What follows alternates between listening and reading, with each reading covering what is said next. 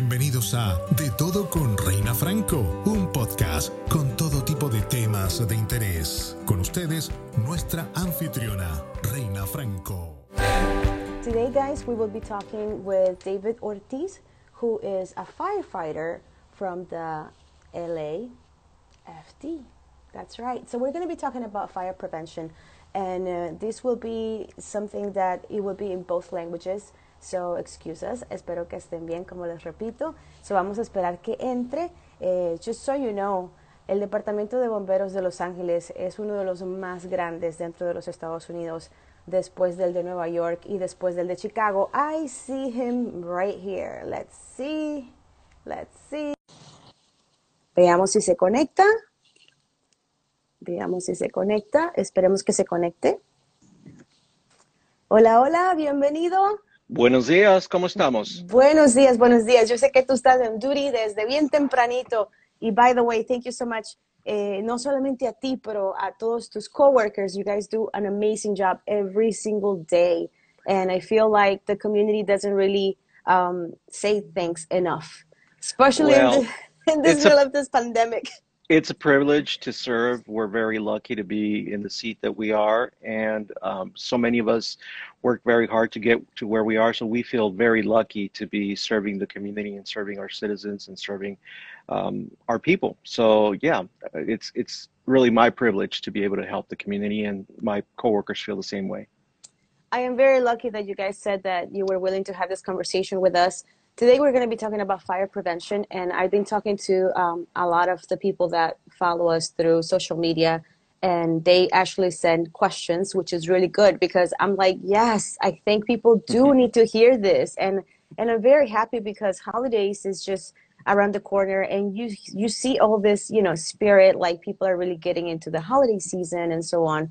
But with that, it comes fires, and fire prevention is like really, really important, and it's a must, a must know, especially, especially when you're getting either the real Christmas tree or the fake Christmas tree. How how do we prevent fires?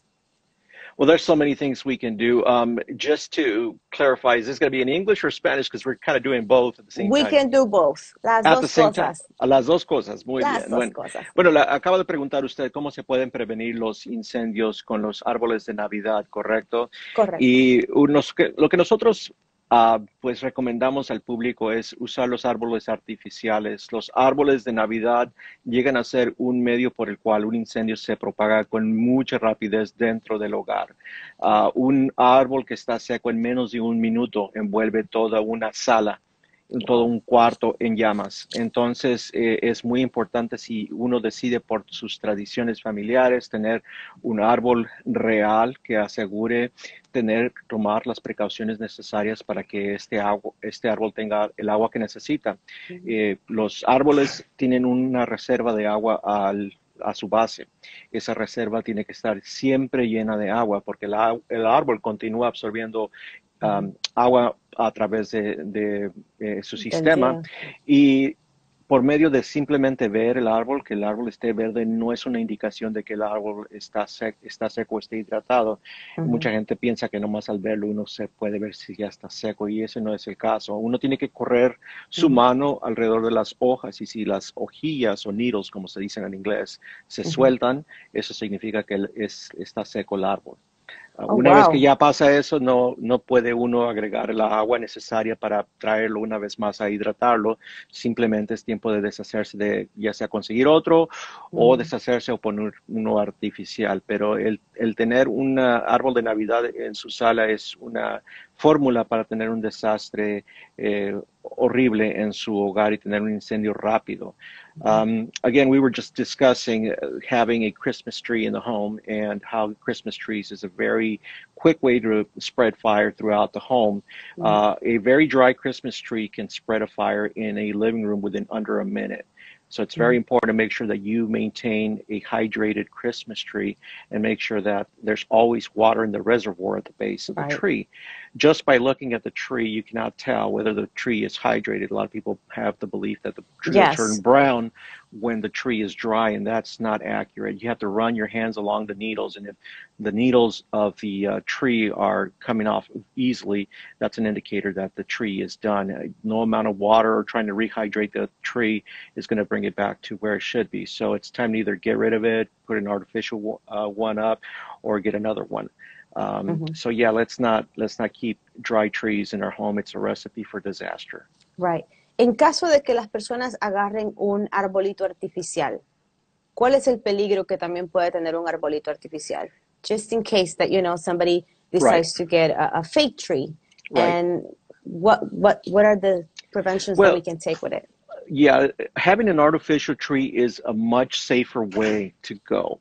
Uh, we always recommend as a fire department, as an agency, that folks um, gear or steer towards artificial trees. They're much, much safer than having a real tree. Um, but there are always hazards uh, with any kind of tree. And because these trees are made of uh, plastic many times, the majority of the time they're made of plastic artificial, uh, they will still burn if a fire does start. So we want to make sure that we maintain anything that is combustible. That includes artificial trees away from any heat source. Um, we have our homes many times heated this time of year because it's colder it's weather. And so sometimes folks like to have their trees near the fireplace. That's not a good idea. Mm-hmm. You want, the fireplace can come up in temperature depending what you're burning in there all of a sudden very quickly. Mm-hmm. Um, also heaters. Heaters um, can also have really hot temperatures where the metal is uh, ignites any combustibles that are near it. So a lot of folks have um, hanging decorations near heaters or anything that's hot including in the kitchen. People sometimes decorate their kitchens with ornaments and things such, and that can be very dangerous. So you want to maintain a three foot space between anything that can light a fire uh, or start a fire or produces heat. Uh, estamos hablando en That's cuanto. Very good. Three feet, tres pies. Así es. Estamos hablando en cuanto a los materiales que son combustibles y siempre recomendamos como agencia el tener un árbol artificial, pero obviamente la mayoría de la gente prefiere por tradición, el olor, tener un árbol natural.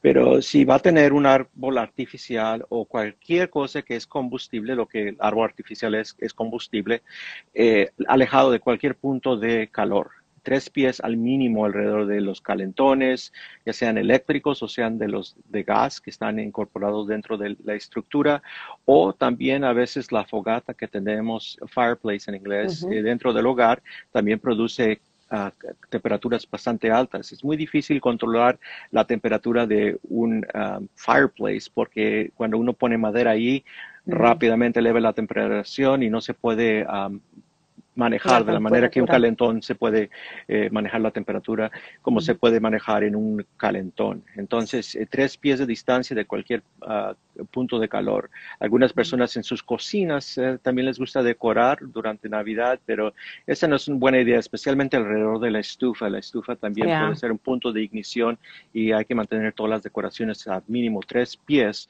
de cualquier cosa que produce uh, calefacción. Y ahora que estamos en la cocina, let, me go to the kitchen, because now we're, we're, just there, we're talking about the kitchen y cómo prevenir los fuegos en la cocina. Eh, sí, en esta ocasión muchas personas se queman. ¿Cuántas personas van al, al, salón de emergencias o llaman a los bomberos porque me quemé en la cocina? O sea, ¿qué podemos hacer en este caso? Porque estamos preparando la cocina, la comida o lo que sea. Tenemos niños a veces corriendo o tal vez algún animalito, un perrito, un gato, and, then something happens and it's just, you know, algo pasó en la cocina, hubo cómo prevenirlo. Así es.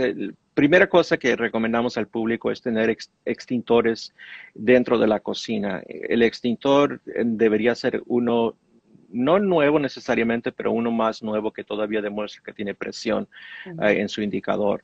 Eh, y el mantenerlo cerca de donde va a estar ah, el punto de ignición, y es la, estufa. Ah, el mantenerlo abajo del sink, abajo del el, ah, fregador, es un lugar bueno donde mantenerlo. Está fuera de donde los niños van a jugar con él y a la misma vez eh, está cerca de la cocina estamos hablando en cuanto a niños y a mascotas en la cocina. No es un lugar para niños, no es un lugar para mascotas. Eh, hay que enseñar a los niños desde pequeños que la cocina no es un lugar donde jugar. Hay cuchillos, hay cosas calientes, hay ollas que están llenas de material, comida caliente, sopas calientes que les cae sobre su piel y les deja marcas permanentes, los, los deja dañados muchas veces por vida.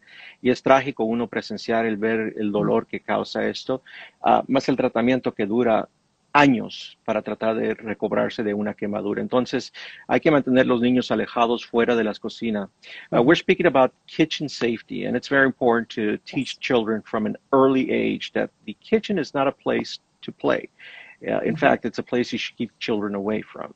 Um, we got knives that are sharp and other things that are sharp. We got hot stoves, hot ovens, or soups with handles facing out that sometimes a children can pour onto themselves, and the scalding burns can be permanent, uh, many times uh, enduring years of therapy and treatment that is very painful. So let's avoid a tragedy and let's keep kids out of kitchens. Thank you so much. Um, a couple of questions that people sent through me. Um, Hanukkah starts this Thursday. Any Memora safety tips? Yeah, Hanukkah for a firefighter, um, number one thing that bring, comes to mind is candles. Mm-hmm. Um, the menorah is full of candles, and many times these menorahs are placed underneath uh, curtains or in windows, and mm-hmm. it looks beautiful from the outside when you see the menorah lighting through a window, but those curtains are flammable and or combustible. And so they will catch fire very very quickly. So let's if you're going to use candles let's make sure that the candles number one are never left unattended. You don't want to leave any candle unattended. Number two uh, if you're going to use candles you want to make sure that they're away from anything that can catch on it. So let's keep them in a centered area away from anything that can uh, start uh, on fire near fire. them. Yeah. correcto Bueno, también muchas de las preguntas que me han hecho es, por ejemplo, los wildfires. Eh, en la temporada de wildfires aquí, por ejemplo, en Los Ángeles, en California, ustedes son buenísimos, le avisan al pueblo, la gente sabe qué hacer, pero a veces no. So, ¿Qué tenemos que tener en casa? O, o no solamente como, como wildfires, pero que nos suceda un incidente de incendio ¿Qué tenemos que tener en casa, like ready to go? That, oh my God, let me look for my wallet, let me find my computer, let me get my phone. Mm. Like, if it's a fire, you know, right. you just gotta go. You just gotta go. But what right. are those things that we must have ready to go? in case of an emergency? Well, you, you brought up a lot of different things that um, mm-hmm. one needs to prepare for in California. And mm-hmm. California is like a lot of the country, it's uh, disaster prone. Mm-hmm. Um, in California, we have various types of disasters like earthquakes, mm-hmm. brush fires, um, and many other things can happen, or natural occurring fire in the home. So having um, your organization and a evacuation kit ready to go is very important. Um, if you go to our website, lafd.org, it has a long list, a laundry list of the things you should have prepared in your evacuation kit. And amongst those things are things that cannot be replaced. Mm-hmm. Photographs that are very, very important. You know, most of us have our photographs now digital, digitized in the cloud and what have you, but mm-hmm. there's some older photographs that perhaps haven't been uh, saved yet that right. Uh, need to be replicated or, or put into the cloud and those are very important. Birth certificates, uh, paper documents uh, like social security cards, uh, passports, those are things that should be kept in evacuation kit that is ready to go. Also, having a source of electricity for you to power your cell phone. Uh, many mm-hmm. times our cell phone is the only place where we keep our phone numbers and we don't have to memorize phone numbers. So yes. back in the olden days, a lot of us carried a, a book with phone numbers in it. Well, um, it's important to keep a battery, some kind of a battery that you can plug into your cell phone and recharge your phone. Or your other option would be to make sure that you have a charger in your car. That way you're able to charge your phone from your car. Uh, estamos hablando en cuanto eh, el tener un medio de, eh, de evacuar. Y hay diferentes desastres en California que tenemos uh, incendios de la maleza, tenemos incendios en el hogar, tenemos eh, terremotos y entonces uh, o inundaciones también. Eh, es importante tener un plan de evacuación y un botiquín de evacuación. Eh, nuestro sitio de, departamento no tiene esa información en español, pero si uno va a listo.gov, L-I-S-T-O, .gov, que es el sitio de FIMA, Ahí las pautas están disponibles en español y le dice que debe tener su botiquín de evacuación. Ese botiquín eh, tiene una lista de cosas que no se pueden ser reemplazadas, cosas como su tarjeta de seguro social, información, eh, actas de nacimiento, información de inmigración, ah, teléfonos que uno muchas veces ah, los guarda en su celular cómo va a tener uno la habilidad de darle batería a su celular. Entonces, baterías portátiles o una manera de recargar su celular en su automóvil. Entonces, planear esas cosas, tener esas cosas en mente es importante porque cuando llega la emergencia, muchas veces uno no, piensa en esas cosas, se le olvida. Entonces, ir a ese sitio, hacer una lista de cosas que uno quiere tener, de hecho, hasta comida para su mascota, es una de las cosas que uno no piensa, pero ah, las medicinas que uno toma, las prescripciones de sus medicinas, que si uno deja sus medicinas en la casa, bueno, entonces tener las prescripciones para rellenarlas en otra farmacia sería algo adecuado o bueno tener. Anteojos, lentes, eh, un cambio de ropa, um, ropa interior y quizás uh, unos zapatos de suela dura que uno puede usar porque muchas veces cuando uno está evacuando no quiere estar uh, pisando los vidrios quebrados después de un terremoto, entonces tener los zapatos con suela dura es importante. It's important to have hard sole shoes because after an earthquake uh, you want to make sure you're not stepping on glass and cutting your feet up. Oye, excelente información que nos has traído el día de hoy. Mil, mil gracias. It's just excellent. Thank you so much for your time. Thank you for everything that you guys do for our community. Eh, mil, mil gracias lo que hacen por la comunidad. Voy a estar compartiendo todos los links que el bombero David Ortiz nos acaba de decir para que las personas puedan ir y saber qué tiene que tener un kit de emergencia en hora de escape. Que tengas un excelente día, David. Thank you so much. ¿Alguna otra cosa que les quieras decir al público? Pues el incendio es muy posible en el hogar, aún más probable que un incendio maleza. Entonces las, ah, los, las alarmas de incendios, smoke alarms, salvan vidas. Hay que asegurar que las alarmas de incendio estén funcionando en su hogar. Buen día. Gracias, buen día. Señores, gracias por compartir con nosotros. Esto fue contenido con muchísimo propósito. Yo espero que en su casa ustedes sepan qué hacer le agradecemos aquí a no solamente a todos los bomberos del mundo, pero a todos los que realmente ponen ese granito de arena para poder prevenir fuegos en casa. Felices fiestas y a tener muchísimo cuidado, ¿ok? Gracias. Adiós.